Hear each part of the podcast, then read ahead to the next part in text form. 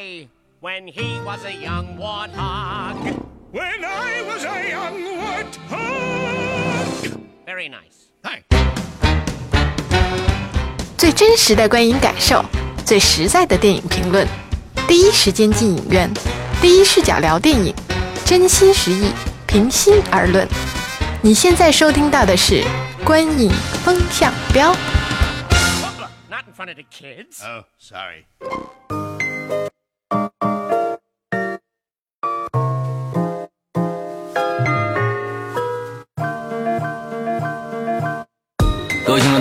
迎收听观影风向标，我是石阳。哎，我是波米。我是玄木，哎，今天呢，我们来聊一下刚刚上映的一部呃动画片，叫《小王子》啊。我们在前一段时间也跟大家介绍一下，呃介介绍过，简单介绍过这部片子，值得大家去电影院去看。那我们今天来做这个影评。首先呢，在介绍电影之前，我们要跟大家说一下啊，你现在听到这儿的时候呢，可以去微博上啊，因为我们昨天在节目没发之前，我们在微博上已经发布了一个抽奖的帖子，是什么呢？电影票的抽奖帖子，一共我们会发五对儿，也就是十张啊。一个人送两张，所以呢，现在赶紧去参与一下这个微博的这个抽奖啊！之后呢，我们会在星期天，也就是明天中午，呃，公布五位中奖的这个听友。但是还要请大家注意的是，呃，我们这次小王子的抽奖的力度远远不止于这个，还会有一个非常非常吸引人的奖品，我们放在后面说，嗯，我们放在后 这就卖关子呢。对，我们放在后总之呢，就大家要关注我们的这个叫什么对“观影风向标”电台。哎，对对对对对对对，怎么抽奖还是一样啊？关注电台以后之后艾特三个好友啊，你就可以有机会这个这中奖了啊！对，而且除了这个施阳说的这个官方的礼品之外呢，这个时不常可能节目里没打招呼的时候，和时不常也会送点儿。哎，对，所以一定要关注这个这个这个微博啊。所以节目你也一定要听完。前两天呢，这个波米还送了点什么小礼物是吧？啊，是是是哎是是，嗯，啊对。所以所以呢，就就关真说不定注就好。对，哎，对对对，什么我们用过的什么碗筷啊，什么之类的。好的 OK，好的好，我们先请玄木来介绍一下《小王子》的相关资讯。来，好嘞，《小王子》呢，这个影片呢，它其实是改编自大家应该算是全球都比较熟知的一部童话啊。这个童话呢，它更多或者大家说是给成人看的一个童话，同名童话《小王子》。那这个童话大概有七十多年的历史了吧？这次改编呢，它是由这导演是《功夫熊猫一》。的导演，嗯。这个 Mark Osborn 马克奥斯本来改编的，那个他是作为导演，那出品方呢是 On Entertainment，是法国的一家制作公司，然后呢引进的是由中国的这个金美影业引进的，呃，这个影片在国外啊，它的配音其实也算是比较有名的，那。其实那这些演员呢，我倒不太想着重强调，但是有一个啊，他的小王子的配音，国外小王子的配音、是导演的儿子。嗯对，这个是比较有意思的一件事情，因为我看过导演的一个访谈，然后他说，这个开始呢只是让他儿子先配，结果后来一直在找，都没找到更合适的，所以就让儿子配音了。嗯，我觉得那小女孩配音也应该说一下。啊，对，小女孩其实是《Interstellar》里边的那个那个小女孩。小女孩，对，大家都比较喜欢的。那中国的配音其实是找了一堆明星了啊，嗯。就是算是动画电影里边的这个最强。目前为止吧，算最强阵容。嗯这个效果呢，大家可以一会儿我们可以讨论和啊 评论一下。对，那都有谁呢？像这个周迅、黄渤、黄磊、黄多多、易烊千玺，嗯呃，袁泉，呃，马天宇、小柯、王自健、黄海泉、张译。对，嗯这算是真的算是顶配了吧？对从明星的角度来讲，嗯呃，影片的信息大概就是这些，我们具体一会儿再谈更多的东西。嗯，波米有什么补充的吗？哎，对，就是我想说的是，这个刚才提到《功夫熊猫一》的导演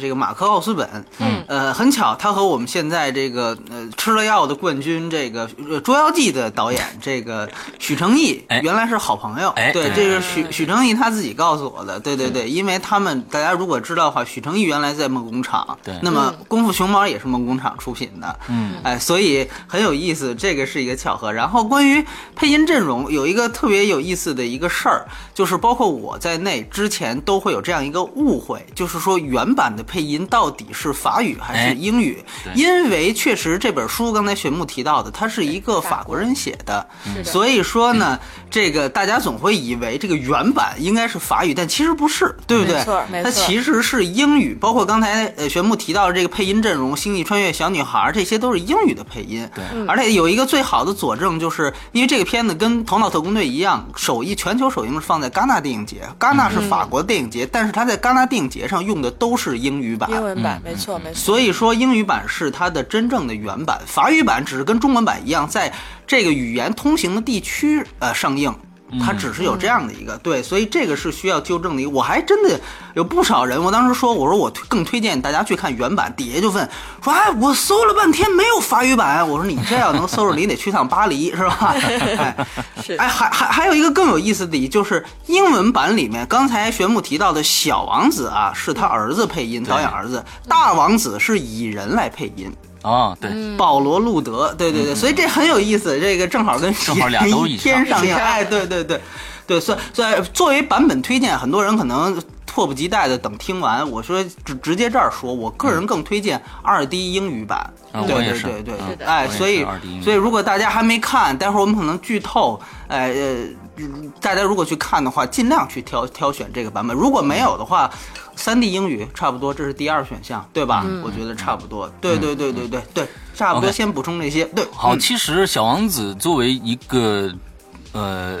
我觉得是在中国不算太接地气的一个题材啊。是呃，所以呢，它在现在的整个的排片上也不占什么优势啊，只有百分之十十多的十五左右的排片。所以呢，希望大家呢也呃尽量去支持一下，因为确实是呃，而且国语配音占大多数啊。呃，我觉得英文配音还比较少，所以大家。赶紧去看一看啊！赶紧看，我觉得这个口碑应该能上来。但假如说那能排片能上来，当然好了。呃，所以不过之前还是请大家去赶紧去尽早的去看这部电影啊。我们今明天明天还会跟大家聊蚁人，蚁人的排片非常的多，那就往后排，往后排。随时都能看。对，好，那我们就开始来聊这电影了。那从现在开始呢，因为这片子我们肯定要聊，也涉及到剧透，因为这也确实有一些剧透上的问题，所以呢，没有看过的，请大家看完了再听后边的啊。哎对嗯是的对我们我们还是建建议大家去看一下这部电影。对它，它不是一个完全跟原著相关的，对对对它还有自己的东西，对所以对对对对对对。对对，嗯，好，我们在这儿做一个节点啊，没看过的就先不要听下去了。OK，好，那我们今天的这个先来剧情评分，波米多少分儿？哎，我是六点五，我是七分。我是八分，哎，好，往上数的啊，还有一个人就是九分了。你你来，你来，你来。好的，好的。呃，这个影片呢，其实我可能会多说几句啊，这一次，因为《小王子》是我个人一直特别喜欢的一一本书。嗯，这本书呢，我自己看了也真的是好几遍了。从其实应该是大学那会儿，嗯，我是第一次接触这这本书的，也是被别人推荐，对非常薄啊，既然没看过的，赶紧赶紧看，两两个小时，最多两个小时就能对这。这个也是霍比特人还薄。哎，对，真的很薄的一本书，而且其实我的最早听说这个书会改编成电影，我是会。是比较疑惑他怎么去拍电影的，嗯，而也因为这个原因呢，使得我对这个电影从开始有这个信息，一直到这个影片的上映，我个人都是特别关注的。嗯，呃，比较就是说比较欣慰的是啊，我个人作为小王子的一个书迷，然后呢看到了电影之后，我觉得还挺难得，我会。这么认同他的这个改编，嗯这个我就是就是说我看完电影之后我没有失望。这电影我看的是中文二 D 的国语版和英文二 D 版，就三 D 版我没有看过。嗯，呃，从剧情的角度来讲啊，因为小王子啊，其实就是我个人喜欢他书的一个原因，是我看过几次，在不同的年龄段看的时候，嗯，我从里边得到的信息和对我个人的感悟是完全不一样的，或者说每次的感受都很特别。嗯，那这次看了电影之后呢，它让我对这本书又有了更深一个层次的理解，这我觉得还是挺难得的一件事情。嗯呃，那这个的改编呢，因为小王子。看过的人可能都知道啊，他讲的就是一个在在 B 六幺二星球上的一个小王子，他经过星际旅行，就是遇到了不同类型的一些人，然后来到地球，遇到了像小狐狸呀、蛇呀，呃，嗯然后飞飞行员然后最后又回到星球，包括这里边还有经历的像玫瑰花、国王、商人等等，它都是一个在，其实它更多的是一些哲理性的东西，嗯。呃，就没有很剧情、故事冲突性的内容。嗯，那这次它的改编，我个人比较喜欢的一个点是说，他把现代商业电影的一些元素和《小王子》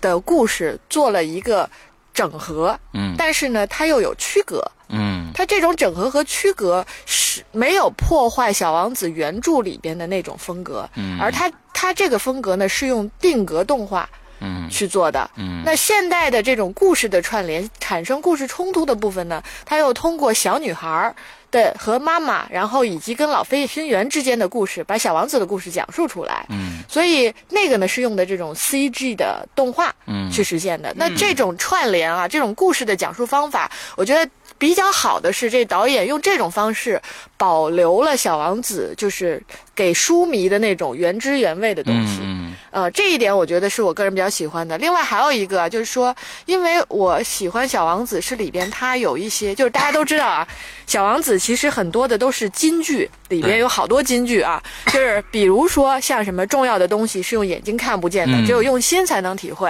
嗯，那还有比如说这个天上的星星也你。之所以美丽，是因为上面有一朵看不见的花儿。嗯就等等类似这些金句啊，因为我每次看都会从不同的金句里边有一些体验。那看完这个电影，我觉得比较好的是，他把这个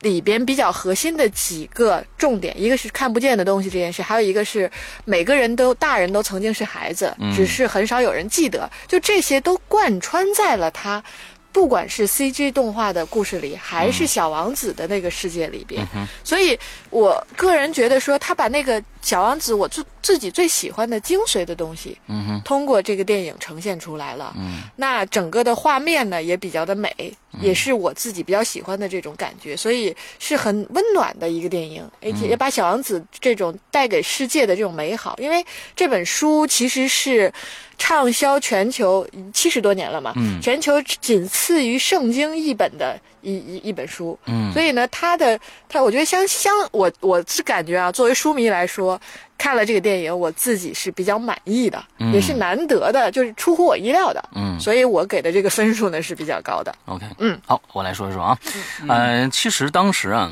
呃，法国人听到美国人要拍小王子，这简直是一个灾难性的一个噩耗，你知道吧？就是说，他们美国人怎么能理解到我们法国人这样的有艺术气息啊、有贵族气息的这样一个小王子的内涵呢？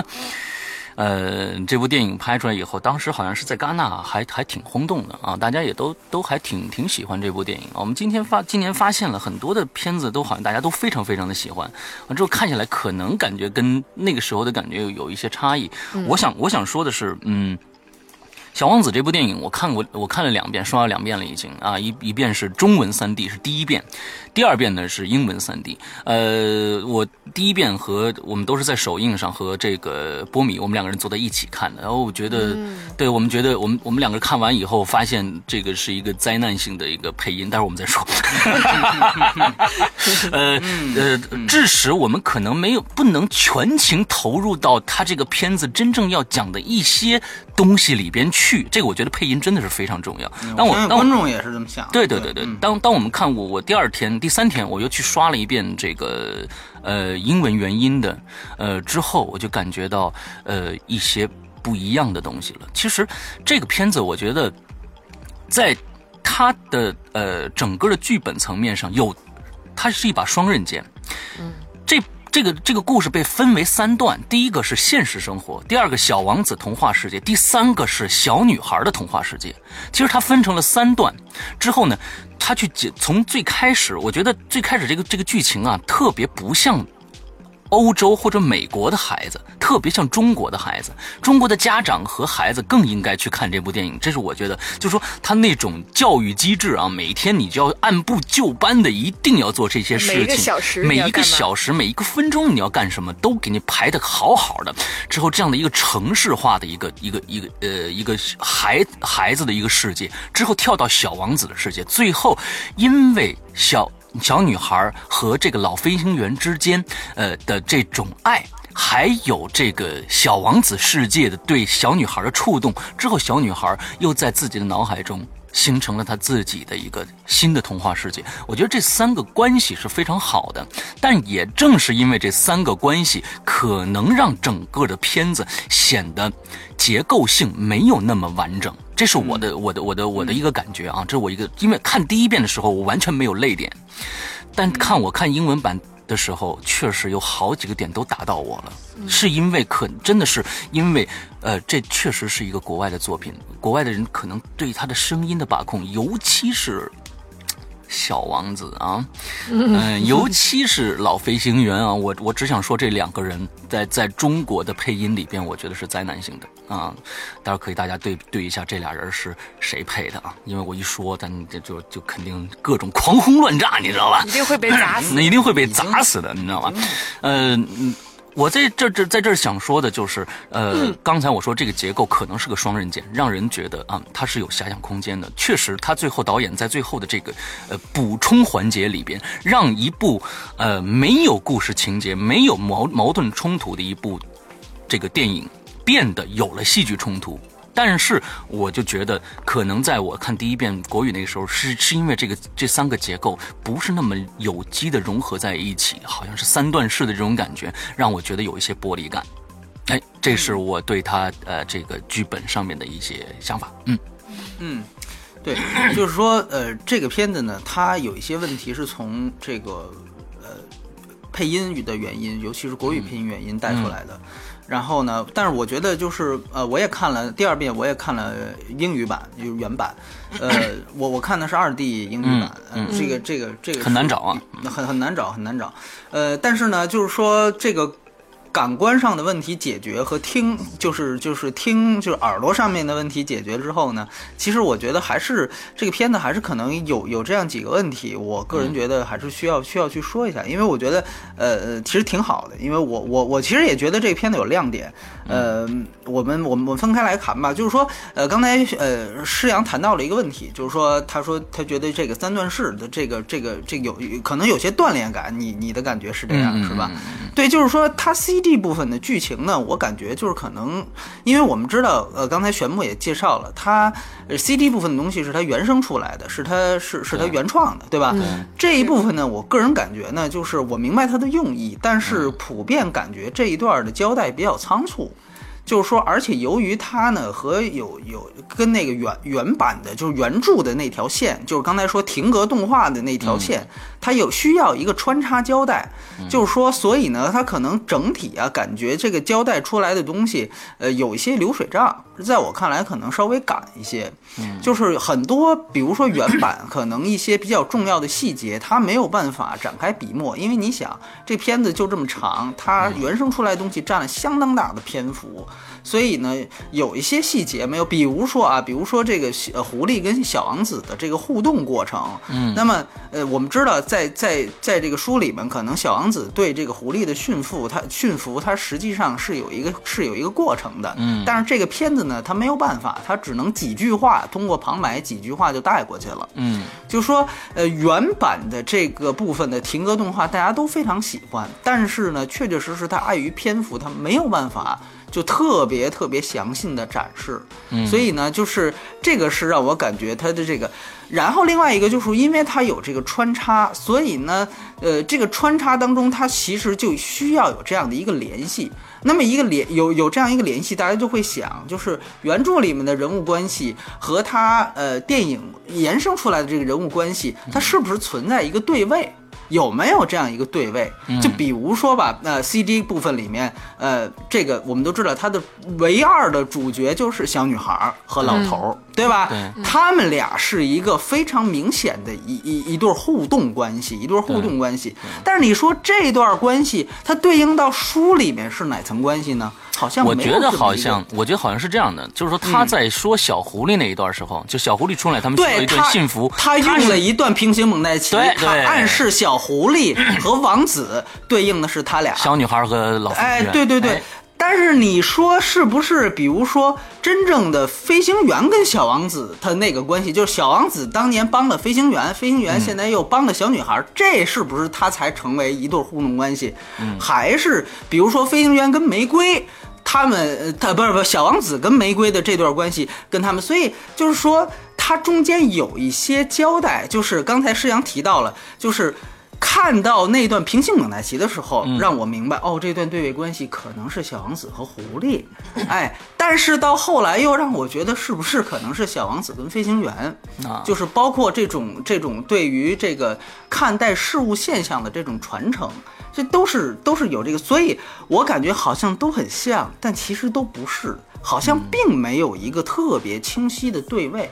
那如果说它没有对位的话，当他们这个穿插起来的时候，其实这个联系感就没有那么强了。嗯这个是我的一个就是广呃感官上的一个一个一一一一个体验吧。对对对，然后另外一个可能是 CG 这部分的一个人物动机这个事儿。嗯，就是说，因为其实我们不妨看成，或者说其实可能大家都能看出来，这个老头儿他其实就是作者嘛，对吧？就是原著作者啊，原著作者。哎，嗯，这个，但是呢，他本身呢，在这个电影当中，他其实是一个功能性的人物，他主要是负责引出小王子的故事。嗯啊，我觉得他这个功能性是特别大，甚至是盖过他呃这个这个人本身的。那么，因此他也而且又由于刚才呃世阳提到他这个三段式的问题，所以说这个人物他的本人的身世交代其实并没有那么缺呃没并没有那么清楚，这个使得他可能比如说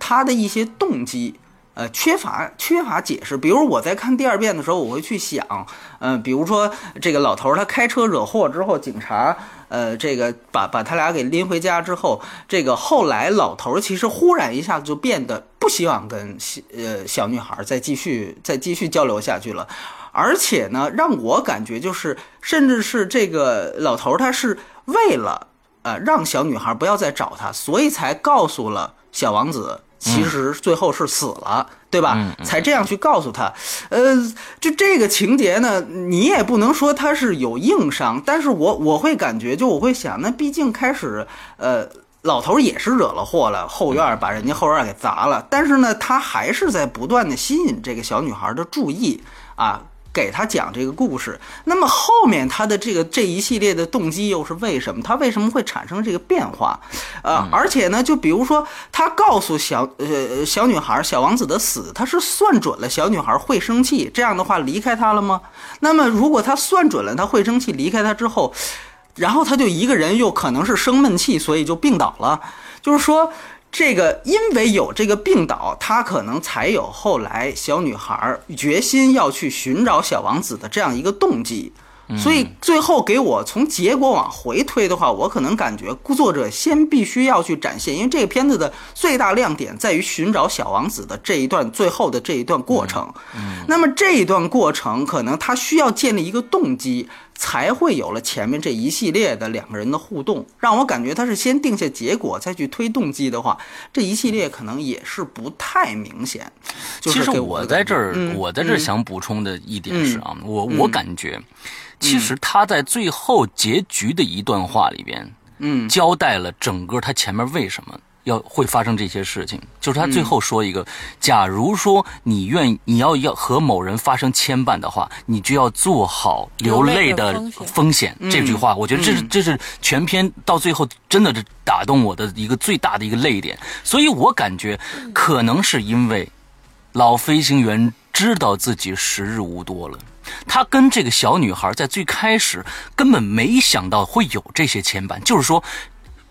在小说里面所说的驯服也好，还是牵绊也好，这其实都是责任。所说的最后，其实他还能衍生出责任的这东西。他觉得他最后他越来越对这小女孩有责任，但是他确实时日无多了，所以他好到后面就就想往后退，就想往后缩，他怕这种牵绊给小女孩造成太大的伤害。我我是我是从这个方面去考虑的啊，嗯。对，因为就是说，这个片子的整个 CG 条线，它只发生在一个暑假里。对对对对对，我就说，如果他要得了什么绝症的话呢，就是说这个也不是说突然就发现了，因为这里面没有这种情节设置，嗯所以我就会想，他其实老头开始是一个非常主动的这样的一个态度去吸引，包括坐在小女孩写作业那窗户前面吸引她注意，这是一个非常主动的。那么他们怎么到最后有这样的一个动机？就这个转换。可能从老头儿的身上出发，我我我我可能觉得你这种解释是一种解释，但是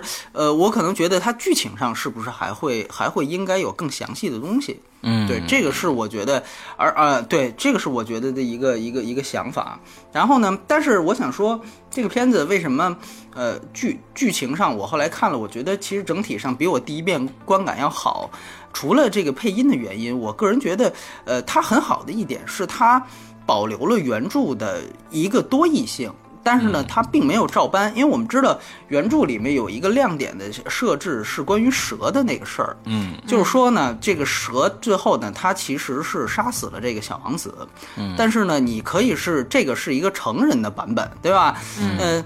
如果是从小王子的角度，或者说是从一个童心的角度，你可以想成其实是蛇只是去掉了他的这个所谓的没用的肉体，然后让他真正的去和玫瑰去团聚回到了他的世界。，对，回到了他的世界。那么这个其实是一个类似于咱们说少年派那样的一个多义性的设置。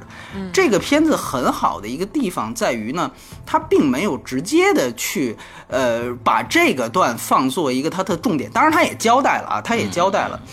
而但是呢，我觉得他保留了这个多义性，他在结尾就刚才施阳提到的，他有了这样的一个寻找小王子的延展情节。嗯这也是这个片子的亮点，就是寻王寻寻找小王子。这个延展情节其实是有多义性的，嗯就这个我是很我是很喜欢的。就是说，他其实啊，大家想想，他这个寻找小王子的过程，其实可以被看作呢，小王子从哎不是小小王子，小女孩从这个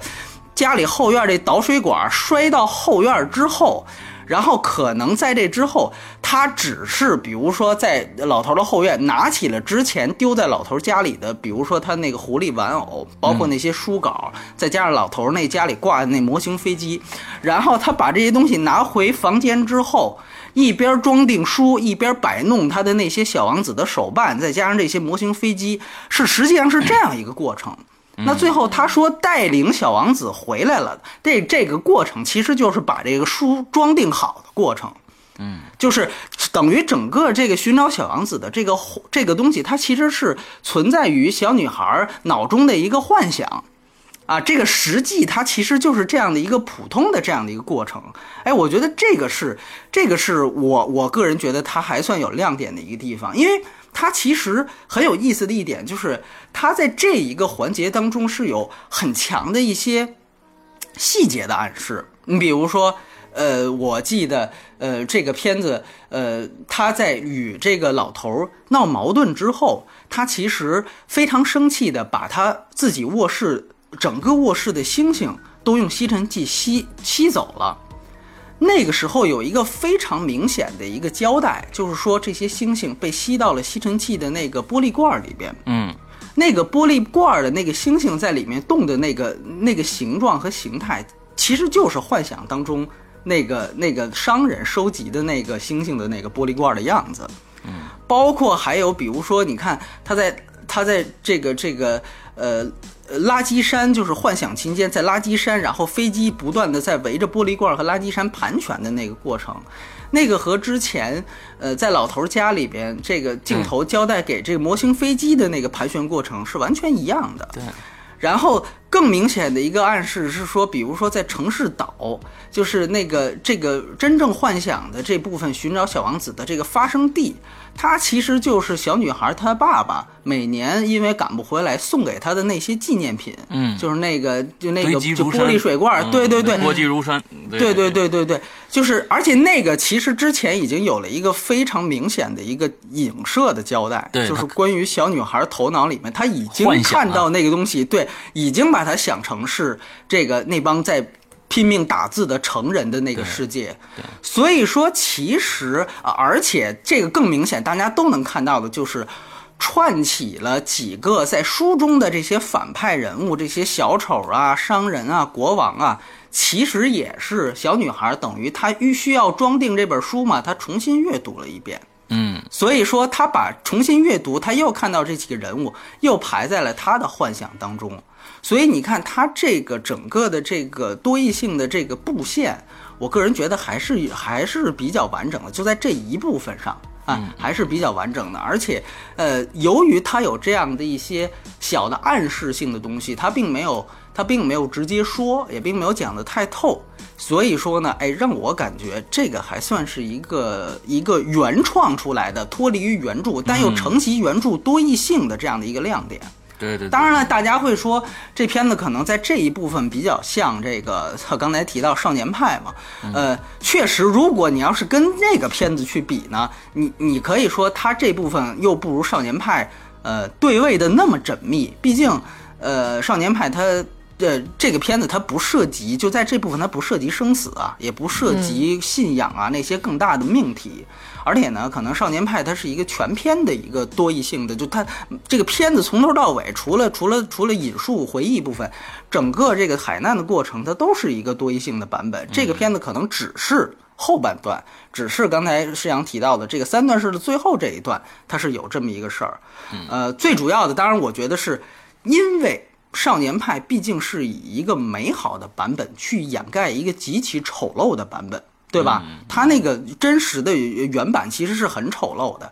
那么它实际上有是有这样一个美丑之间的反差所给观众带来的震撼。当你知道原来的故事是那个样子的时候，你或明白这个片子它它它它的意义在哪儿。当然，这个片子它并没有，小王子并没有，它这一段只是说是一个奇幻的想象。掩盖了日常的这样的一个呃行为过程，它没有那么强的反差，所以说可能这个反差上是嗯不如少年派这种，但是我觉得还好是有这样一个点在，就是说它算变相继承了原著，但是呢也没有直接照搬。你可以看到创作者在这儿是有想法的，是真正思考过的，而且另外一个亮点是关于细节的留白。呃，一些细节的留白，我觉得非常，我我也非常喜欢。比如说像那个奶酪，你明白吗？呃，就是关于他画小羊那一段，呃，那个那个奶酪那一部分，我是我是非常喜欢。就是呃，那个东西它其实到最后没有一个明确的解释，就没有一个直接的解释。但实际上，你把那个东西，呃，就是留在这儿，就像就像之前我那期新迷跟我们聊的，就这个信息点你不说，大家是可以意会的。哎，我特别喜欢这种跟观众的触动。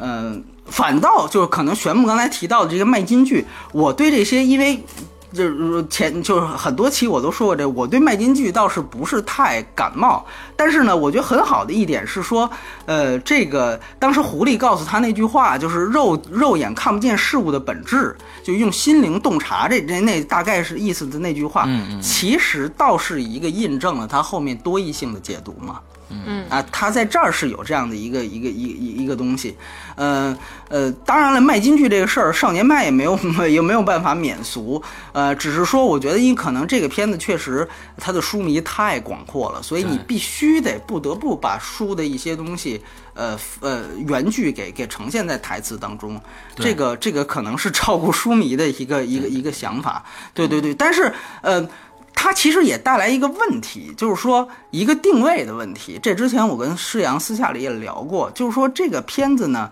呃，刚才提到亮点，比如说多义性的亮点、留白的亮点，这些其实呃孩子们说句实话，可能理解起来是比较困难的。嗯啊，我就记得我看第二遍的时候，小杨那一段啊，小杨那一段，当时这个就说，呃，小呃飞行员给给小王子画羊，第一只羊觉得不好，第二只羊觉得是山羊，最后画了一奶酪给他一看，旁边小孩直接窜了，这这哪儿羊啊？这个直接就叫上来那那，这不是奶酪吗？这个。那不是奶，那不是奶酪，那是盒子。那是个盒啊，盒子，OK，盒子，你看我都看成奶酪了，对，那是个所以就是就是就是就是小孩会不明白，哎，你这是怎么回事儿？这个这个、对，所以呢，呃。当然了，这个还好，就是就是可能可能大人就是可能那一家我赶上的还教还是比较有教养，大人就说，哎，你继续看吧。但是我估计可能大人自己也没没看明白啊，反正反正就是看成奶酪了。对，我就看成奶酪。所以呢，我我个人觉得，就是这个片子可能对于孩子呢，就是说可能有些困难。就是这个这个片子肯定主要的定位还是还是给大人一个成人。童话，确实是成人童话。它呢，你说它的主要的主要的主题可能是唤起大人的童心嘛？嗯，呃，但是呢，我我是觉得就就起码这点主题你就明白，就是说那儿童本来就是本来就有童心嘛，你不用唤起，对不对？所以说呢，这个其实是一个定位的问题，因为毕竟也是有很多朋友是带着小朋友去看的，嗯所以说呢，这个我觉得也是一个算是一个现象，对，而且呢，关于大人的这个命题。就是因为刚才其实施阳提到了一个事儿，就是关于他开始，他其实并不像一个欧美的一个一个孩子的过程。我其实明白这个感觉，就是他可能有些地方，呃，可能处理的有些偏激，就是对于这个、啊这个，他也有些简单，所以说导致的你导致的他没有办法跟大人形成一个特别强的，就比如说你看《头脑特工队》。他可能有一个很明显的一个情绪管理的这样的一个具体在生活当中你的这个行为的一个印证，嗯，但这个片子并其实并没有。你说他是让大家反反思自己教育孩子的方法吗？就是那你总不能看完这个片子让让让小孩儿就别别别写作业了。，哎但是但说实话啊，这一点嗯我还真的不太认同。嗯原因嗯是什么呢？就是说嗯，从从我看这个影片的时候，就是嗯当。怎么讲呢？就是我原来去看这本书，是会认为它里边给了我很多的启发，而看这个电影的时候，它让我对这本书更深的认知在于，就是，嗯，它会让我在里面找我自己的影子。就是他的这种反思，可能不是说我们像某一个影片，你从某一个角度去说啊，我找到一个点，然后这个点是它有深刻意义，然后能够怎么样怎么样对你的这种，而他的这个反思呢，会让我在不同的点里边映射到我自己的生活。就比如说我们刚刚提到的说啊，他就说你成人，就大家忘记自己曾经是孩子这件事情，这个从这个点上来说的时候，尤其是在小女孩，就是她自己那个梦幻世界里边，那个星星飞出的那个时候，嗯，我突然间就在那一刹那，就是我感觉小王子这个，他不是让我去认识到某些。道理，而是在那一刹那产生了我个人生活跟这个电影的一个共鸣。那就在那个星星迸发出来的时候，我突然有一个很奇妙的感觉，说：“哦，我原来离我心底那个曾经孩子的那个世界，就是那一刻，它汇集在一起了。嗯，而之前呢，我知道这个道理，但是我没有那个感受。就是我们知道说自己心里每个人说白了，每个人心里都有孩子的一面，不管你多大，哪怕你已经是个老爷爷、老奶奶了，都有这份心。但是这个电影呢，它是就是我觉得从道理上大家都知道，但是它是在看的过程中能给我的一些共鸣，这个共鸣使得我的那种感动是很就那个时候我真的是浑身起鸡皮疙瘩，然后包括眼泪都出来那种状态，而且会很感叹说，哦，我现在生活在这个。就是真的是我们成人规则的世界里，离孩子的那个世界，原来一下那原来那么远，而这一刻又找到了，这个我我是有挺深的感触的。嗯嗯嗯嗯 我是觉得是这样，就是说，毕竟你刚才提到的这个感触的问题，它其实是因人而异的。就是说，可能有有有很多朋友他有这个感触，然后可能有人他没有这个感触。嗯呃，就是这个片子它其实有这样的一个设置，就是感觉好像，呃，它有这样的一个无形的枷锁。如果你要没有感触的话，你就是他们讽刺的那批人。就是这个这个哎这个其实让我 这个解觉得有点不舒服。这个其实让我觉得非常不舒服。对对对对嗯对，就是说我我我看你这电影，我进了你这套了，然后然后对，反正你你看着办吧。就是说，呃，怎怎么感觉呢？就是说，而而我刚才其实想表达的东西，其实就是说，感触其实是因人而异的事情，但是嗯有一些主旨上的东西。呃，比如说像情绪管理、对位、呃，头脑特工队这种事情，它是嗯可以，就是剧本写大家都能对对对，它它是能够直接通过分析可分析出来的。就是可能在这部分，就是非因人而异的部分，这这个电影它对于大人来说，它其实并没有一个特别清晰的东西，除了唤起童心这个大家都能看到的目的之外，对，这是我刚才想表达的。这段就说这么多，嗯嗯嗯，对，我我补充几句啊，嗯就是说，因为就是我我不知道是因为我个人的原因还是怎样，就是我在 我在看这个影片的时候，就是你们说的这个三段式，其实对我来讲反而真的没那么明显。我我对我对我而言，我只看到了两个世界，嗯。一个是小女孩的世界，一个是小王子的世界。嗯而最后小女孩的那个，就是她想象的那个，在我的心里，因为可能我真的是因为太喜欢小王子这这本书了，嗯嗯嗯在我心里那是真实发生的。嗯所以从这种感觉上，因为我整个会把这个电，就是我不会用一个逻辑的思维去思考这个电影，嗯哼因为因为我之前看过小王子啊，那当然这可能是书迷的一部分的心理啊，就是我不单纯的说就是纯电影观众啊，就书迷的心理，我因为我已经认同和喜欢小王子这本书，而认同了他构造的这个童话世界，而因此呢，所以就是说他们他讲述这个故事整体的这一个，我是完全都接受，按照童话的逻辑去接受的，而不会用我们看。正常电影的那种思路去看它，所以呢，这里边也是因为这个原因，可能会带给我更多感触的东西。对，这个多异性不同。对这个多异性，你刚才提到最后它是真实发生这这个多异性，就这个片子本身，我刚才说的它的特点，就像很多人也认为少年派的那个动物的故事就是真实发生的，没有问题，因为它本身就是能串起来的，也是符合逻辑的。毕竟他们家开动物园呢嘛，对吧？就是说，就是这个电影也是一样。你说，反正他最后他他他又开回来了，对吧？或者是是又是坐着呃，应该是一堆鸽子拉着他又回来了，这个完全都没问题，因为这本来就是一个奇幻片。所以我觉得这就是它多义性的东西在。你选择看哪个版本，是在于你的价值观，是在于你内心你看的东西的角度。对对对，所以我觉得，呃，这个是这个是就是这个电影的特点。当然，我觉得这既必必必然。咱们说的还是这个电影本身，所以我会把这个多义性的点直接就说出来。对对对，对对对所以说这个是是也，它也不代表我选择的是哪个版本，或者说我干，我说那是假的啊，你们都别信，这才叫不不不，并没有。我说多义性就是说你怎么解读都可以。对对对，嗯嗯嗯。然后这里边呢，其实就是关于那个，他就狐狸跟呃小王子，对，小王子还有这嗯这这些这关系啊，这个可能我因为我看过书里边，就关于狐狸跟就是他提到的驯服这个关系啊，就是我反而会真的把它跟就是人物之间，它只要一旦产生关系，它就就存在了所谓的驯服，而不是某一个界定谁跟谁影射到谁跟谁的这么一个关系。因为那里就是原来书里有一句话嘛，就是说说是我我要跟你一起玩，他说他不，然后说那个因为没有被驯服，然后问什么是驯服？驯服就是说，如果在驯服之前，你就是世界上。千千万万个小男孩之一，我就是世界上千千万小狐狸之一，我们之间没有关系。就当我看到这个的时候，其实我自己心里理解的是说，这个影片里所有的人物关系之间都存在着这个所谓的驯服，嗯就是而没有必要非要影射到，比如说谁跟谁之间的这种关系，哪怕就是我都会更愿意去，只是说狐狸，就我们如果是说书里的或者是电影里边说玫瑰跟小王子之间的关系，它是一种更。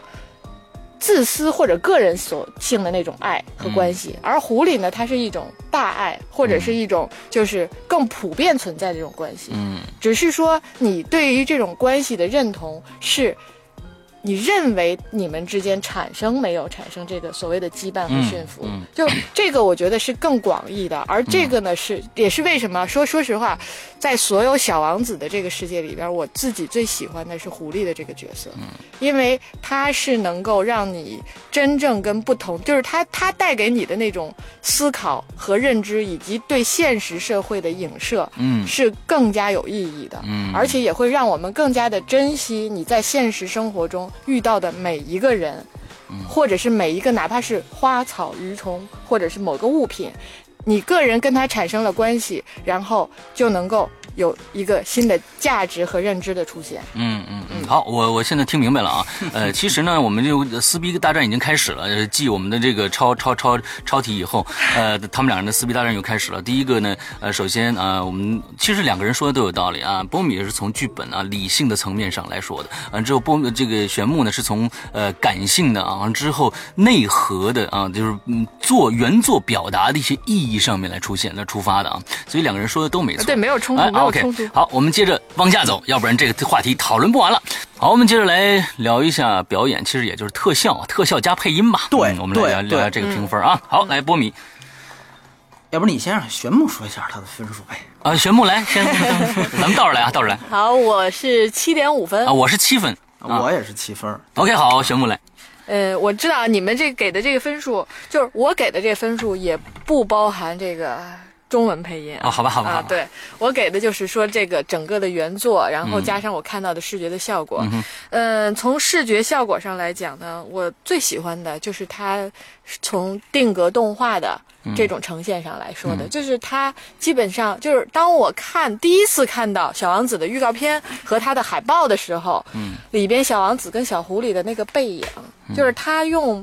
一种真的是你看到这个画面能打到你内心的那种视觉的色彩以及制作的那种感觉呈现出来，是就是我心中想的，哦，应该是这样子的，而且我愿意去。去想继续了解和关注它，所以从呃视觉的角，因为我没有看三 D 版啊，你们有看，你们可以一会儿评论一下。嗯。我看的是二 D 版本，就是从视觉的角度来讲，它把我脑脑海中的，因为书里边只有几幅小王子相关的插画，嗯但是他把我脑海中的小王子那个世界里边的各个角色，都是从色彩上和画风上都达到了我自己理想中的那种状态。嗯呃，不足的地方在于，就是你们也提到，就是 CG 的部分，它确实没有做到像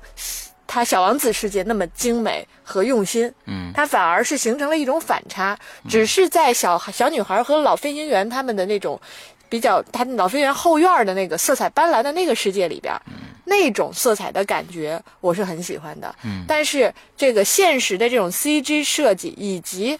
现实中那个大王子啊，就是长大后的小王子、那个形象，我也不太喜欢，嗯因为那个就。可能他更为了突出那个大王子忘记了自己曾小曾经是小王子的这个事实，所以把他做的就不好看了。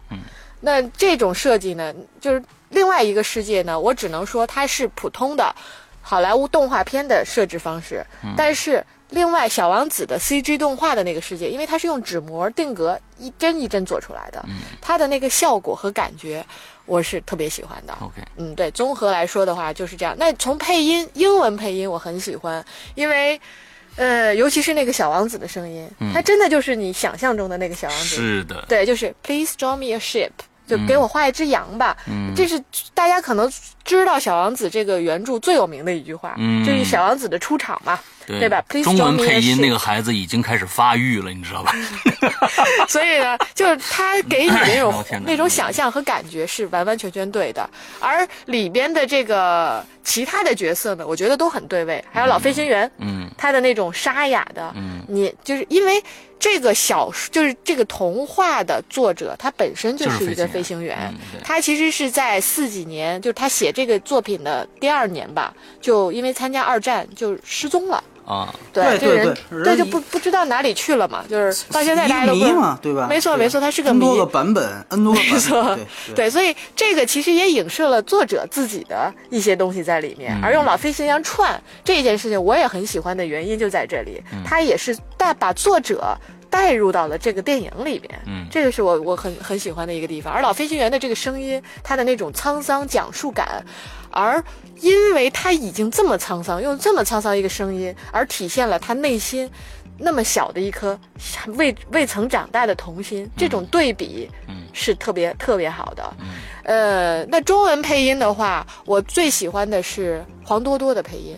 这个小女孩，就是我真的没有想象到，这个这个几八岁吧，八岁九岁的孩子，她能把那个女孩，就是尤其是我我的一个很大的泪点在于，他跟小老飞行员在就是那个医院，他跟他说那句。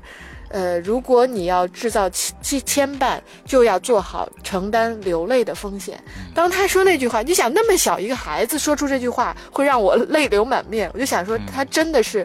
感受到了这个故事背后的一些东西，产生了这样子的魅力。那中文配音其他人的话，我觉得那些像什么蛇呀、国王啊、商人呐、这些都还好。因为他就是个角色嘛，也就几句话，这些没有问题。那确实，我十分认同你们的一点，这个小王子的配音真的是十分灾难性十分十分出戏的，这你不得不认同。我对于这个配音演员没有任何偏见性的认知，但是对于他这一这几句话，因为小王子在里边话并不多，嗯，对吧？他在这里边话不多，但是他的那几句话真的是特别出戏的。嗯，但大王子黄磊的配音我还是比较喜欢的。嗯啊，我就说这些。好，那我说说我呢啊。其实呢，我觉得导演在做小王子世界啊，童话小王子童话世界的这一块儿里面呢，确实下了非常大的功夫。那呃，我们看原画，我们看小说的原画，再对照过来，再看他的三 D 的这个，呃，就是整个纸模的这个，呃，用纸做的这个静态的这个呃人物，非常非常的相近，但是也有艺术的夸张，而且这艺术的夸张完全是照顾法国人的心情的。我觉得是这样子的，因为你看到它里边的人，就人物，比如小狐狸，还有这个它那个尾巴的褶皱啊，还有各种各样的东西，我让我想到了，不知道为什么，我让我想到，我对画儿不太了解啊，让我想到了梵高或者是莫奈那种，哦，呃，那种油画的那种褶皱感，你知道吧？梵？高让梵高是荷兰人，对，嗯，对对对对，啊，梵高哦，对，那不那就错，你看我对这个画还是不太了解，嗯。但是让我想到了那个就是欧洲的那些呃油画的感觉，画风的感觉，它确实照顾了法国的、欧洲的一些对死忠啊，这个作者死忠，呃，这部作品死忠的一些心态，我觉得这个港囧也照顾了，你发现没有？港囧也照顾了，啊他那个是画室嘛，对吧？对对对对对，港囧也照顾了，嗯对，嗯。你接着说啊，我开个玩笑啊啊啊！我们现在最近经常喝喝黑港囧和九层妖塔，嗯，这两个片子，嗯，之后。呃，所以我觉得这是他下了非常大的功夫，尤其是呃，他们整个制造的这、呃、制作这个过程，它其实根本就跟电脑没有关系了，几乎全都是手工做出来的。对，好像我们在纸模，对纸模嘛，纸模呃纸模做出来的之后，它整个的草坪啊，还有那种草的浮动啊，都是一格一格做出来，并跟电脑没有什么关系。因为我看到前面有一个制作特辑，讲的就是这个，就是他们做那些草动怎么样动，完了有有后面有个抽的一。一抽就可以叭叭叭动起来的，这样的一个一个感觉。那我觉得这这一块做的是非常非常到位的。我这七分呢给的大部分全都是这一块的动画。再说到外围的动画，就是真实世界的动画，那。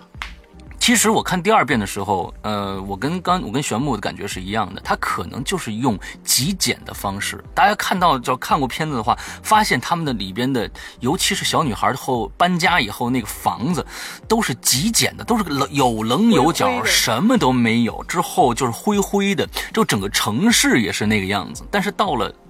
这个老飞行员家里边，又变成了一个，呃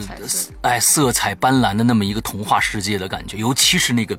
降落伞啊，砰打上去，慢慢慢慢降下来的时候，小女孩的眼睛里面都是五彩斑斓的，就那个那种感觉，我觉得就是小女孩从一个灰暗的世界一下走进了一个真正的童话世界里边的感觉。我觉得这些营造都是非常棒的。但至于她在整个的 CG 这一部分的这个表现来说，其实我觉得在好莱坞来说，可能也就是一个及格，甚至更低一点的分数。我感觉是这样啊，因为没有太特特别多出彩的地方。说到配音的话，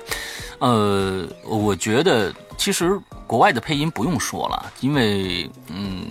他们本身对整个作品的理解就会比中国这一块要高出很多去，所以他们对于人物的。嗯这个掌掌控是要比我们要呃高得多的。那比如说刚才说的飞行员啊，我们飞行员配音是这个黄渤呃黄渤同学啊我非常非常喜欢黄渤同学。首先他的表演啊，他表演我非常非，但是在这里边我真的觉得嗯不到位，他的声音呃。他的声音还还是太年轻了，虽然他努力在装一个老人，但是是装出来的。那这里边最重要的其实就是小女孩和黄渤这两个，还有小还有小王子，灾难性的小王子。一说他的名字呢，估计就就我就不说他的名字了，什么千玺之类的。完之后，但是真的我对他我也没了解，但是他在这个作品里边，这个千玺同学，呃，年龄层太大了，这一听就是一个十五六岁的现在是在换声期，对，但是我们完全可以不用他呀。我们在英一在在美国的这个版本里边，他导演的儿子配的也不是什么名角色嘛，对吧？我们并不因为 Justin Bieber 在变声期就用 Justin Bieber，对不对？那那我们在国内就发生这样的一个事情，只是我们去他们是找适应这个角色的配音的人来配他，而在国内呢，可能呃照顾一些粉丝的感受啊，呃。这里面真的是像刚才玄木说的，黄多多真的配得非常的好，这个是我平心而论说的是这个这个话，就是真的非常的棒。只有他一个人，我觉得是超乎所有人想象的。剩下的，呃，那些配音演员，我觉得可能最贴切的就是中文版和英文版几乎没什么太大的区别，就是那个小丑对，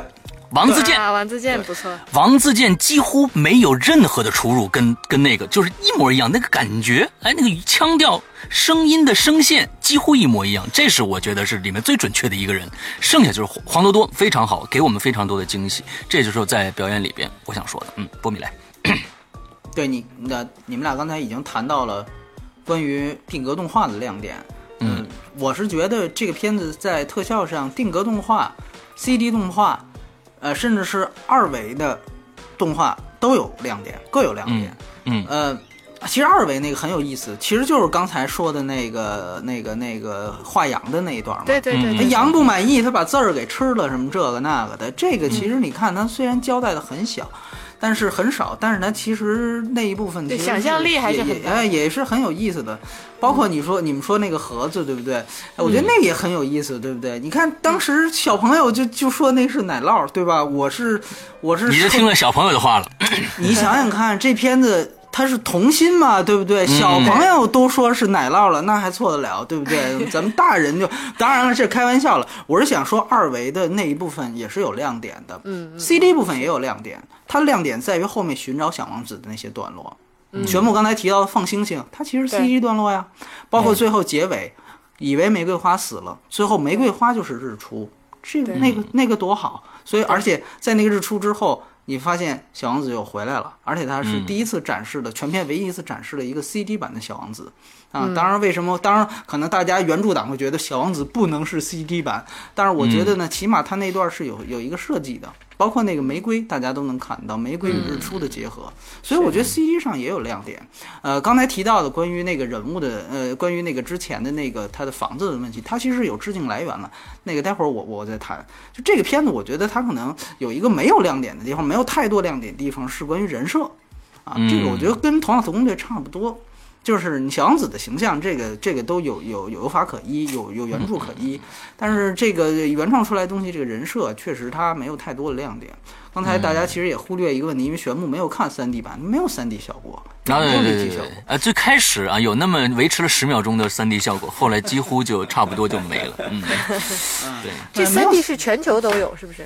啊，对，全球都有都有 3D 3D 版，但是呢，对国外呢会是有多样的选择。对对对对对，哎，在国内也有，但是它这个排片比不会那么绝对。对嗯中国就各个可能你影院了。对中国可能你找二十场里边有一场是拍二 D 版，对吧？嗯呃，国外它不是，国外可能呃，比如说配上会合理。对对对对对对，比如比如我去过的一些国家，他们这个二 D 版都是要多于三 D 版的，就即便是有三 D 版的片子，对，呃呃，这这个这个待会儿再说。我想说就是关于配音的话，配音其实英文配音为什么说我觉得还是值得聊？呃，刚才俩人提到导演儿子这个事儿，呃，我先我我先不说啊，因为我不知道这个他要不是导演儿子会不会找到他。我先说他选的就有意选的那几个明星，他这个片子国外也是用的明星。但我觉得选的就比中国要好，比如说刚才呃施洋提到黄渤配的这个老飞行员，也就是作者本人，他在英文用的是杰夫布里奇斯，对。杰夫布里奇斯是老戏骨，呃也是奥斯卡影帝，呃，大地惊雷啊，这个人非常非常的合适，在于哪儿？他这几年，因为他真的很老，他这几年的这个这个说话，他就已经开始口齿含混不清了。嗯，这个这个，如果你细听他的英语配音的话，你会发现他这里面是有些含混不清的。这个口齿含混不清，跟这个形象是符合的。嗯，你这老头儿他本来就像你刚才说，如果是弥留之际的话，那基本上啊，基本上就应该是这个说话的样子。呃，吉夫里奇斯这个人，他的形呃荧幕形象基本上也是这个样子，有一些放浪不羁，年轻时候干过很多冒险的事儿。他拿影帝是疯狂的心，而且之前他演过最有名的一个片子，科恩兄弟的大保龄离奇谋杀案，也也叫谋杀绿脚趾。你看那个那个形象的那种吊儿郎当，那种放荡不羁，以及他在那部电影当中开始的那种含混不清，跟这个形象都特别符合，跟这个形象都特别符合。所以我觉得杰弗里奇斯啊，当时英文一听出来特别舒服。刚才你提到王自健的那个小丑，这个也特别对，他。这个英文原版呢是谁呢？之前我们其实也聊过，就聊奥斯卡那期，他是我特别喜欢的一个脱口秀的一个演员，叫瑞奇·热维斯。嗯，这个呢，他是英国的一个特别有名的一个脱口秀演员，所以为什么找王自健，这是对位找的了。王自健我们知道他在国内也是说相声、干脱口秀嘛，对吧？哎，热瑞斯其实他在那里面当然有一个更大的亮点是他的英腔。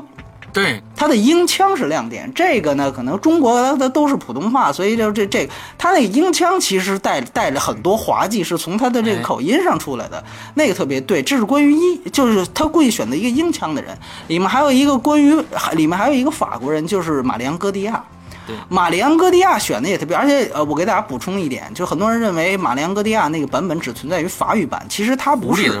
没有呃呃，他配的是玫瑰，玫瑰。叫玫瑰，他为什么配玫瑰？大家知道，玛丽安哥迪亚拿奥斯卡影后的电影是《玫瑰人生》，就是啊。演的就是唱《玫瑰人生》那首歌的那个艺术家。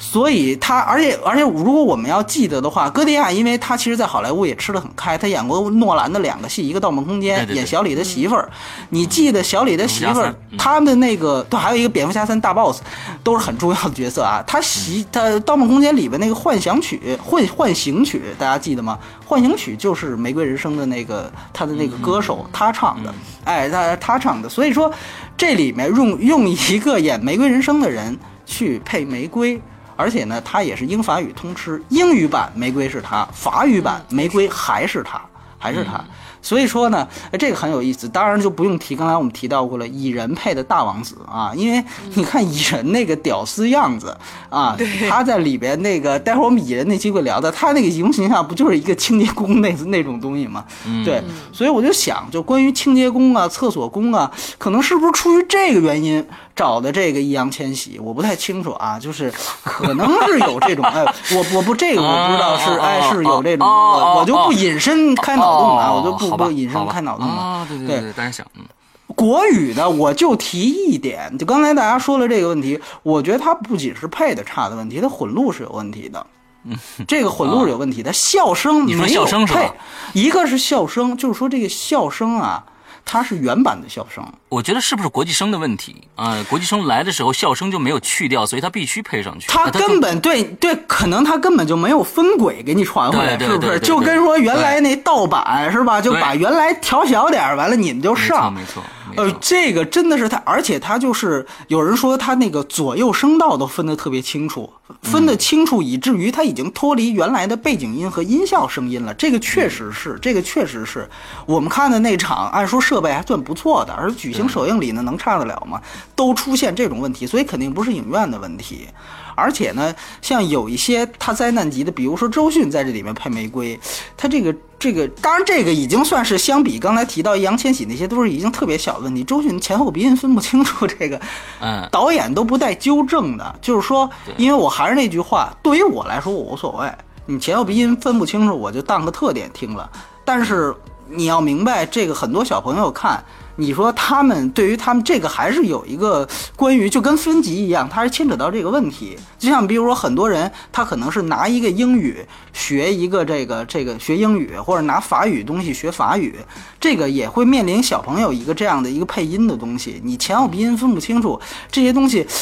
你导演也不纠正，我相信导演，你配音导演你是不可能听不到这些东西的。我觉得就是太赶了，所以这个这个国语配音它的灾难级不是某个人配的差，是它全方位的差，混录有问题，笑声不改，然后有一些东西前后鼻音导演不纠正，然后再加上选角是完全明星向的选角，很多东西不适合，这个是全方位的问题。而且但是呢，我想有一点可能不仅仅是小王子的问题，就是在中国明星配音，明星配。配音我他妈前后鼻音都分不清楚了。明明星配音它其实有这样的一个问题，就是大家可能都没有拿太多的酬劳，所以说呢，很多情况下都是糊弄事儿。这个不，我我了解到肯定不是小王子这事儿。我举个例子，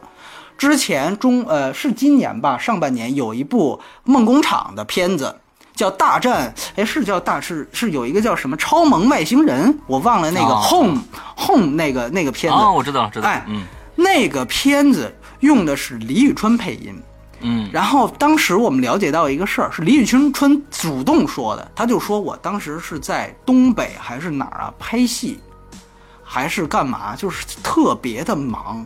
所以他说当时他们完成大战配音大就是这个 home 的配音是怎么完成的呢？是在李宇春酒店房间完成的。你你能想象这个事儿吗？就而且他就说。基本上是他白天拍戏，晚上回来。他说我是，就他其实不是想黑这个片子，他是真无意当中带出一个信息。他是说我就五个小时睡觉，我每天还要就因为特喜欢这个片子，他是这么表示的，所以我把前两个小时留出来，等于就是拍戏拍完了，利用休息时间每天配那么两个小时，就在酒店房间里。然后他还说了一个更牛逼的事儿，就是说因为酒店晚上隔壁还有噪音。啊，有什么噪音，大家自己开脑洞啊。他说，因为还有噪音，我的妈呀，所以怎么办？他说，当时配音演员只能把床垫搬起来，把床垫抵在墙上，这样的话不是有一个吸音的效果吗？隔音的效果，用这个方法。来进就是打造一个临时的一个录音间，然后来完成这配音。所以我就想，好家伙，你这个到时如果当时谁看了 Home 的配音版，你仔细听，要是能听出色戒的声来，我觉得都有可能，你知道吧？所以说呢，你就可想而知，你就可想而知，国内这些选明星的配音他有多糙。因为可能人家说了，李宇春我这么大一腕儿，我都没收你什么钱，你还不得就着我的时间跟地点来？对不对？所以他们就这样去迁就，这个是我了解到的事儿啊。小王子我不知道怎么配的，反正就酒店那个事儿来讲，我这么跟你说，观影风向标现在在录的这个音，施阳的那录音间我是去过的，设备都比酒店那强，你明白吧？都比酒店那强，所以你就知道这么大的一个院线上映的电影，居然可以这样赶他的明星配音，所以你想他能好得了吗？或者说？这个导演他能有时间去纠正吗？如果是明星在档期插空间去去去完成的话，我呢并没有对国语配音一向的偏见。如果有偏见，我可能还真的是偏向国语配音的。我长期以来都是都是译制片的配音控，这跟我父亲有关系。他小时候就带着我看译制片。每大就是每一个当时长影、北京上映、这些厂的配音，我我在之前很长一段时间，后来他们可能换一些人，我可以直接就看译制片，说出哪个配音演员的名字。这里面其实也有上亿的一个人叫程玉珠，他应该配的是商人，我记得如果没错的话，配的是商人，他还可以。就是说，我对国语配音没有偏见。但是正因为我控不国语配音，所以我可能更接受不了这些东西。对，所以我想说的是这一点。对对，关于关于特效配音方面，嗯，好好好，嗯，我们跟通俗了一下革命家史。之后我们最后来来这个娱乐性来波米多少分？嗯，我是六分，对，六点五。七分好，今天一直都是阶梯式的啊。对对对对，嗯，这七分，嗯，我就就这么说，咱们聊这么多了，其实《小王子》这个电影，呃，真的对我而言，它是给我惊喜的一个一个电影，就因为我喜欢这个书，然后呢，它带给我，就是我是觉得，因为这本书它其实给到人的，就是尤其是现在生活中，嗯。这种这种就是真的是各种浮躁、各种追名逐利这种状态下，本身这个书的价值它就一直存在，而它能够搬上荧幕、搬上大荧幕，然后让大家去有机会看，那。它的这种改编没有，不但没有把原作的精髓就给抹杀掉之外，他还带有了自己就是对于这个世界的理解和认知。而且呢，因为我看这个导演的这个访谈里边啊，我看他有这么一句话，这个是我特别认同。他就说，就是有记者问他说：“那你对这个影片的票房怎么看？”嗯，然后他说：“我当然希望票房好，但是呢，那不是我在意的东西。我在意的是希望能够留下一部让大家有体会、有感受，能够被大家认同和记得住的电影。嗯就是我觉得可能也真正是因为这个原因，使得他能抓住《小王子》这本书的精髓，然后把它从就是这个改编和重新创作之后呈现到大荧幕上。呃，我个人的感觉是因为它本身这个这电影的价值，如果能被更多的，尤其是父母啊，其实我觉得这个影片更多的价值是在于。如果你家里有孩子，其实真的很适合爸爸妈妈去看。如果你有孩子看了这个影片，你会更加懂得怎么去保护孩子的童心，和激发自己内在的童心。因为我们，因为前两天我看有句话我特别有感触啊，就是说，呃，大小孩儿孩子一般问的都是大问题，比如说，星星为什么掉不下来？嗯而一般大人问的都是小问题，比如说油价为什么又涨了。嗯所以你从这个角度来讲，就是我们的这个世界现在发展成现在这个状态，尤其是现在的中国，嗯哼，现在的这个世界的这个状态，我们每一个家长都把自己孩子当成这个掌上明珠去去教他们长大，但是其实你自己真的长大了吗？你是一个就是就是这合篇格的大人啊，对，这里面片子里老提到一句话是 “You will be a wonderful grown up”，就是你会成为一个很棒的大人。那你要在教你孩子之前，你自己是不是一个 wonderful grow up 的？就是这个是需要大人去体会的，而你的这种体会会更好的保护你的孩子的童心，让他更 开心、更快乐的成长。就这个，我觉得是这个影片特别大的意义啊，就是说更希望。一个是，如果你自己是大人没有孩子，那这个会帮你去找回到你内心的一些感触。但如果你有孩子，这个对你的意义会更大，因为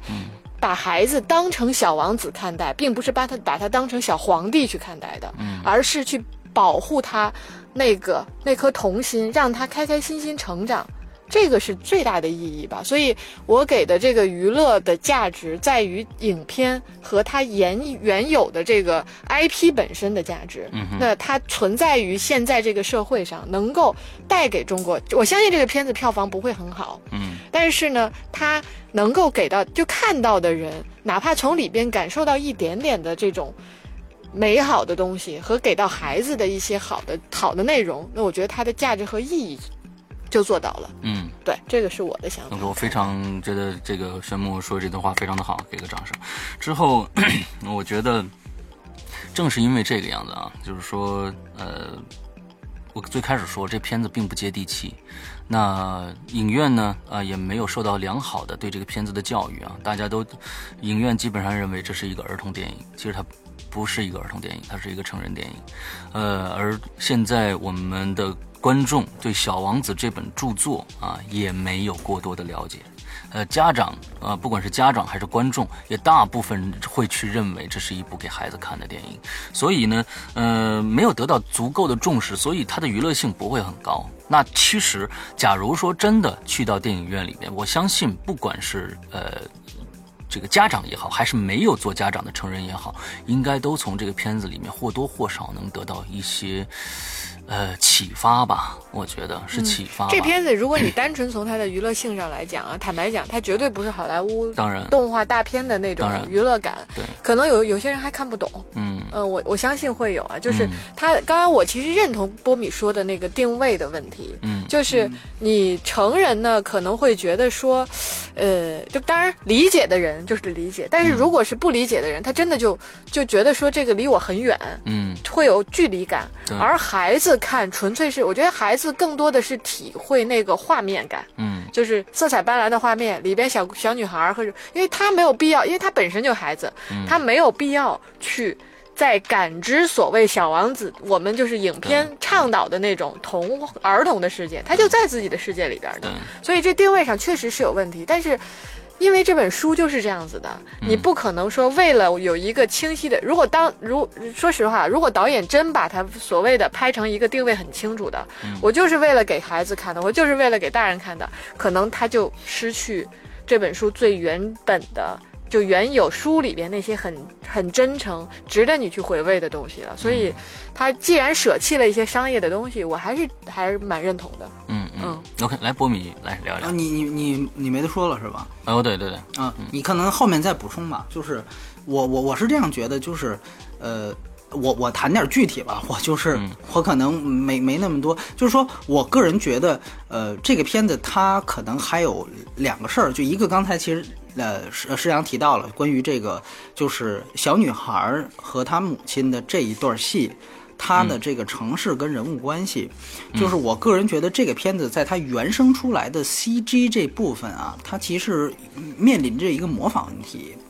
就是说模仿跟致敬的问题。呃，我说我说说大家也也也也也想想想看是不是这么回事？就是说我个人个人感觉，刚才首先回答一个问题，就是呃那个新房大家砍的是说觉得还比较，就是他们搬进去的那个老老头家旁边那个房子，说觉得这个是一个极简主义的东西。这个其实他参照的是原来法国一个非常有名的喜剧大师雅克塔蒂的一个名作，叫《我的舅舅》。他实际上是这个导演在访谈当中是承认他是有对我的舅舅的致敬啊，对我的舅舅的致敬。那个里面出现的那个房子基本上就是这个样子啊，而且呢，他在街道，大家注意这个电影，他在反映这座真正沃斯学院所处在的这座枯燥城市的这个这个这个呈现的时候，大家注意他用了一些上帝视角，然后讲这个棋盘式的，棋盘式的，然后讲这个车都、都都像钟表一样，在一点一点的在向前挪动。此时这个配的音效是一个钟表的声音，对，这种灵感也来源于雅克塔蒂的《玩乐时光》啊。这个片子它存在着对雅克塔蒂很多电影的致敬，这个是导演，因为可能法国人，法国人他会一下子就看到这些东西。啊，因为毕竟这雅克塔蒂在法国那简直就是一个啊，中国没有没有一个达达到法国塔雅克塔蒂，我没法对位，就就是。应该说，但是雅克塔蒂他很有意思。雅克塔蒂他其实是一个，他对于工业文明，对于工业文明，他是一个非常有反对态度的一个人。他的作品一直在呈现这样一个主题，所以这个这个对位借用到小王子这个主题上来说是对的，是能顺下来的。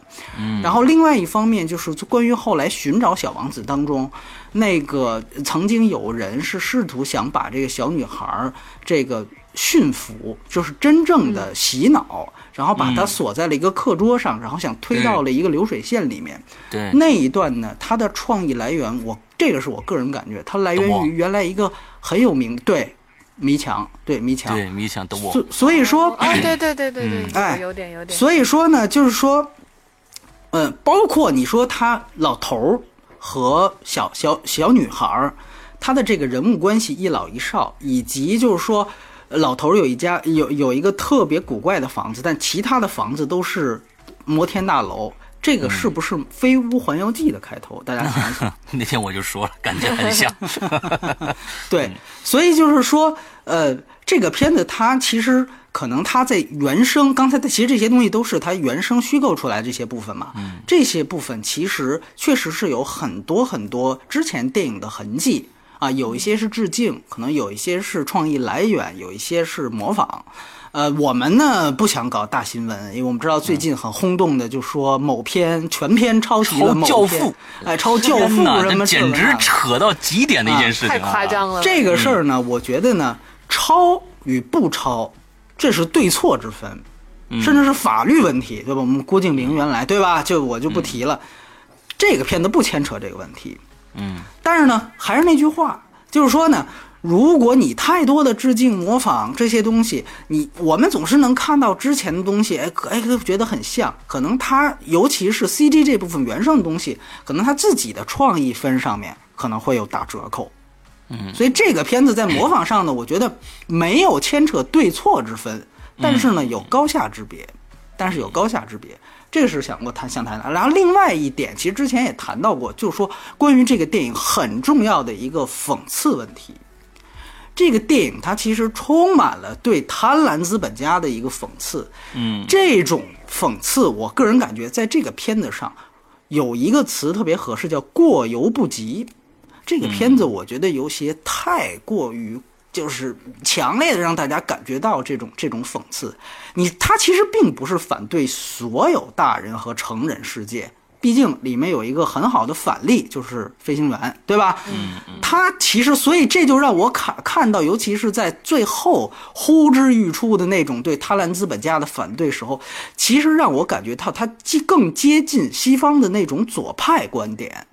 就是西，这是西方左派艺术的一贯主题，就是反对贪婪的资本家。因为我们看到这个电影，它尤其到后面串起了小王子之前都原著里有那些人物之后，它形成了一套独特的一个论证过程，就是他对于以资本家主导建立的这个资本社会以及它的寄生虫的一些讽刺，那些小丑啊、电梯工啊，他们其实都是一种。寄生虫的角呃，寄生虫的角色，这些整个他对这个东西的反对实际上是比较明显的。包括我们看之前提到的他几个导演承认的致敬，以及比如说雅各达蒂，他其实一直刚才说的他的作品就是反对，或者说他是站在。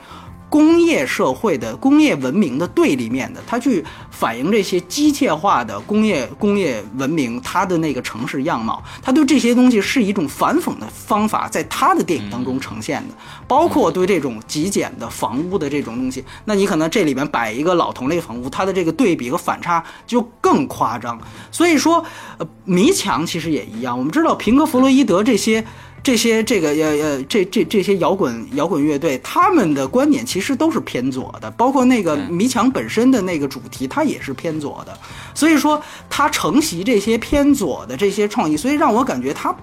到可能童心这些东西，我相信玄牧他有他他的看法，他可能完全不知道，或者说他可能我觉得你这些都是过度解读。但我觉得我个人的看法，这就是看着片子多义性的东西，所以呈现出来了。我我我看到这个东西，就是说我个人感觉它更接近，就是由于它太过于猛烈的去讽刺贪婪、讽刺贪婪的资本家这些事情，因为。工业革命之后，西方的社会是资本位的，所以它实际上对于资本家的讽刺，其实就是在解构这一些，它更接近左右之争。它就已经，我个人感觉，如果你只是想保留你关于让大人反思这一面，你不应该这么猛烈。你一旦这么猛烈，它其实就会有新的。让大家去想东西，那你是不是不只是去表达这些事儿？你是不是还有一个左派的观点的东西呈现？这个是让我感觉到后面不断的再去强化，包括星星都放出来了，必须还要再回去照一下这商人。哎呦，这对于生人生意来说真的是太不好的事情。这一个是我觉得最硬伤的一个地方，我看到那是完全跳脱出来。对这些为什么要给这个镜头？对这些东西，就它就是迫不及待的、非常强烈的想去。进行这种对于资本家的讽刺和这种这种，呃，我你们是从这个角度理解。我插一句啊，嗯，但我看到这个的时候，嗯，真的，我我的想法很简单，就我觉得是从一个，因为孩子的世界是非，就是是非观是特别明确的，就是非左即右。其实你你想想，你小的时候，我们我记得我小的时候老干的一件事儿，就是看一个什么电视或者什么，总会问的一句话：这个是好人。这个是坏人，就基本上从孩子的世界里边，他就是非黑即白的。对，所以，所以从我我在就是你们可能会真的从那个你刚刚波米说那角度去解读、啊，我也没理解到这个波米对，这么但是从我的角度，我当时就想说，哦，那就是孩子的世界，然后就是一就完全是非黑即白的东西，很简单，就是从简单的方向去思考这个问题的。对，这个说的的很对的一点就在于，还是回到刚才那个主题，大家都认可它是一个拍给大人拍的片子，对吧？嗯。但是他用的是一个非黑即白的一个孩子的方式去展现的。嗯。那你想想，但他能不能就是把你带回到你孩子的那个时候，用你最单纯的那种就我我得这个就是个就我得放下我的，就我得放下我的逻辑和智商去去去看这个片子，是这个意思是吧？就是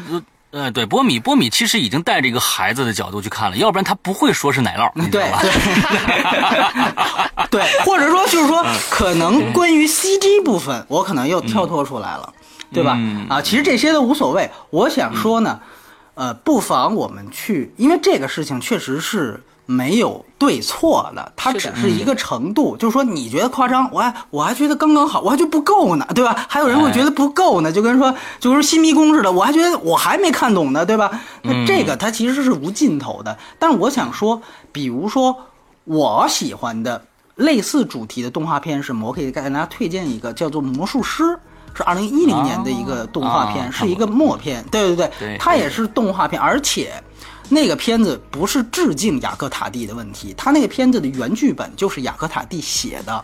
只是他写完之后没机会拍就去世了，后来的导演又把他的这个征征征求版权意见之后，又把他的这个剧本发散了，根据他的这个创意改成了魔术师那样一个片子。他的主题和他的态度其实跟呃小王子是非常接近的，包括有这种，他也有这种对于工业文明、对于资本家、对于这个成人世界的一个非常明显的态度，但是他绝对不会让他对于就是对于这些东西的反对态度和讽刺盖过他应有的感动。那个的火候拿捏，我个人是非常认可的。我我觉得那个是我更认可的一个东西，就是说，所以总有人说说，哎呦，我这儿都我这儿都哭成狗了，你这儿还还还还还还逼逼。我是觉得就是说，因为啊，我们呢就是说，呃，毕竟我们这个节目它主要是谈院线片，所以说它并不代表就是说我在谈院线片的时候总是一副理性的腔调，就不代表我没有片子真的让我感动。魔术师其实就是一个，呃，让我感动电影。我不想说哭成狗这个事儿，因为我不觉得，我也不觉得，就如果一个真正好电影，它也不能是只让你哭这么简单，它一定还是在哭之后，它会让你有更多的想法。当然，这个我不是说嗯小王子没有啊，就是说我只是在说一个电影观的事儿。所以说，从这点上来说，可能我觉得。更好的体现态度、温情，以及关于他也是一个老头儿和一个小女孩的互动，魔术师也是一个老头儿和小女孩的互动，所以那个电影我觉得我是更接近于我关于这种主题表达的一个可能是神作或起码是杰作的一个高度吧。嗯，所以说，最后其实我还是想说一句，就是说，呃，可能我们今天的看法不太一样。我我是坚持一个事儿，就是说，我们打高分也好，呃，这个哭成狗也好，就是说，到底我们是来源于对《小王子》这本书的感动，然后借由电影把这种感动再一次抒发，还是对于电影本身的判断？嗯我觉得这个问题呢需要想清楚，就是说，，OK，而且他也只能自己问自己。我觉得这个没有办法。你说我就是喜欢这电影，我觉得这电影就是十分儿。那你要说原著那八个十分都不够我打的，那对、这个其实没有办法说有一个对错。我觉得它是一没错，个没有一个标准分数，对对对，嗯，所以这是我们个人的没错一些理解没错对所以跟成长、生活各方面经历都是的穿插在一起的。是的，包括你对电影，就有些人说，我就不可能把就是这种电影跟原著太过相关的电影单独判断，就单独拿出来判断，我没办法去割裂开这么看。我觉得也有些人也是也也是这个道理，就他不想这样做。你比如说，可能更明显的是《哈利波特》，我们那节目没赶上《哈利波特》电影 IP 的那一大时期，我觉得那个可能是更。更多。你问哈迷，你说你能单独抛开原著对于电影去评价，他可能都非常难。对吧？他也不觉得应该这样去做。那我觉得，呃，而且那个可能他的原著对电影改编还是真的是几乎是同步进行的，可能原原著还没写完，电影就已经开始改了，对吧？它基本上也就是两部书的这么一个差距，两三部书这么一个差。所以说，我觉得那可能更多的去牵扯这个判断。但是既然面对这样一个啊，仅次于圣经嘛，对吧？这么浩瀚的 一个这样的一个读呃书迷群体，我觉得还是说一句，我我倒真不觉得中国。呃，是完全没有群众基础，至少在我周边，呃，接触的朋友里面，除了玄牧之外。呃，其实有很多朋友很早就看过《小王子》这些书，而且多次的，就是我看到，比如说他们原来博客时代在博客里写过，在什么豆瓣书评里写过，在呃后来的微博里都有提到过。所以我个人觉得，当然可能是我接触这个面儿太窄了，我不知道。但是呃，真的是很多很多很多人都是《小王子》的粉丝，所以我觉得呃书的粉丝，所以说我觉得这个事儿还是还是一个挺重要的事儿。最最后，可能我觉得就是一个版本选择的问题，得再强调一下，我个人啊推荐的真的是二 D 原版、二 D 英语版。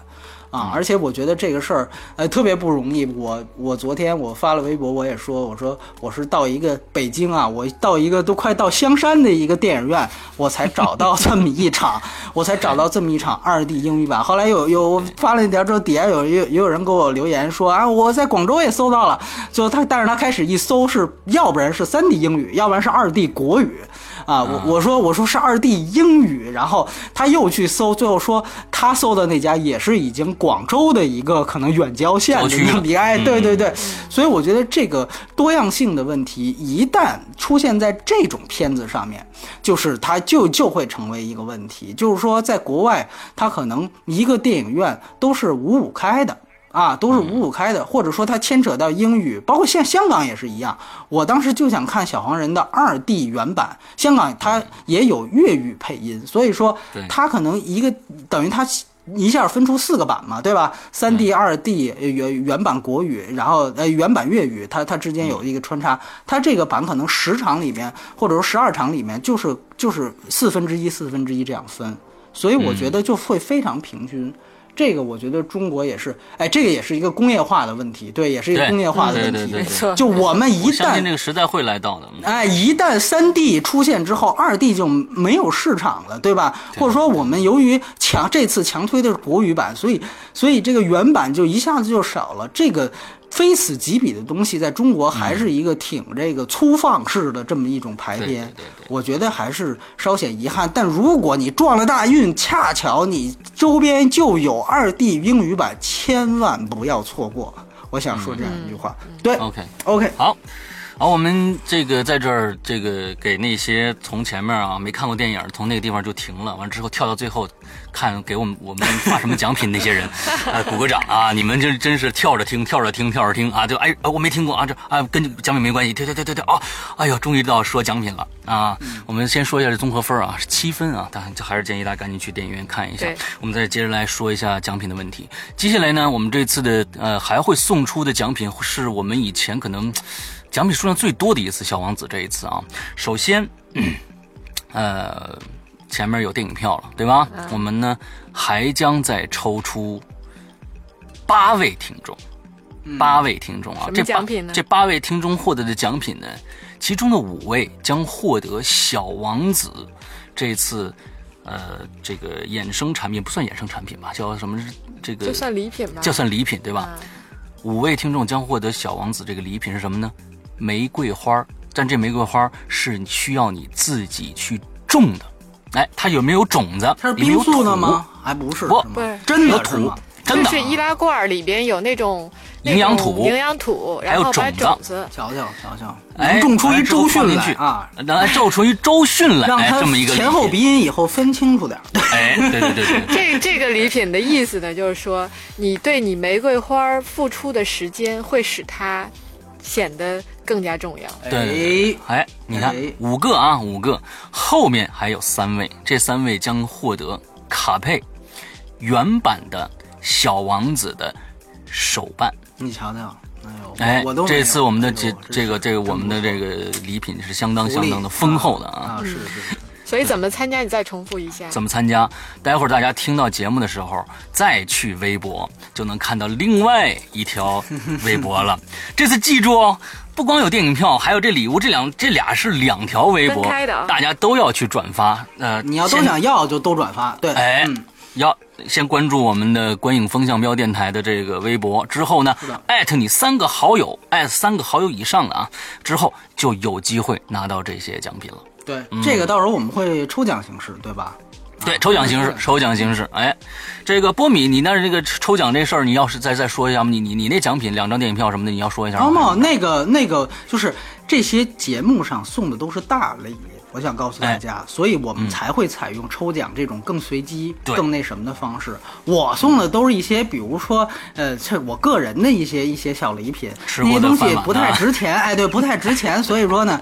我一般就是比较任性，嗯所以就跟大家说一下，它不一样。但是呢，我想说。关注这个微博的一定是长期关注我们节目的，对他也会，我我也说了，我们以后也会尽量的去按时的去告诉大家，下一周我们可能会做的影片，就是哪怕我们的节目上传时间不固定。我的更新时间，告诉大家节目表的时间，我希望把它固定下来。所以这个也是，如果大家一持续关注我们节目，也要看微博的一个很重要的原因。对对对，嗯 o k 好，那我们今天的节目到这儿差不多结束了。过两天我们会发布蚁人的影评，希望大家关注一下。好，那今天到这儿，大家拜拜。拜拜拜。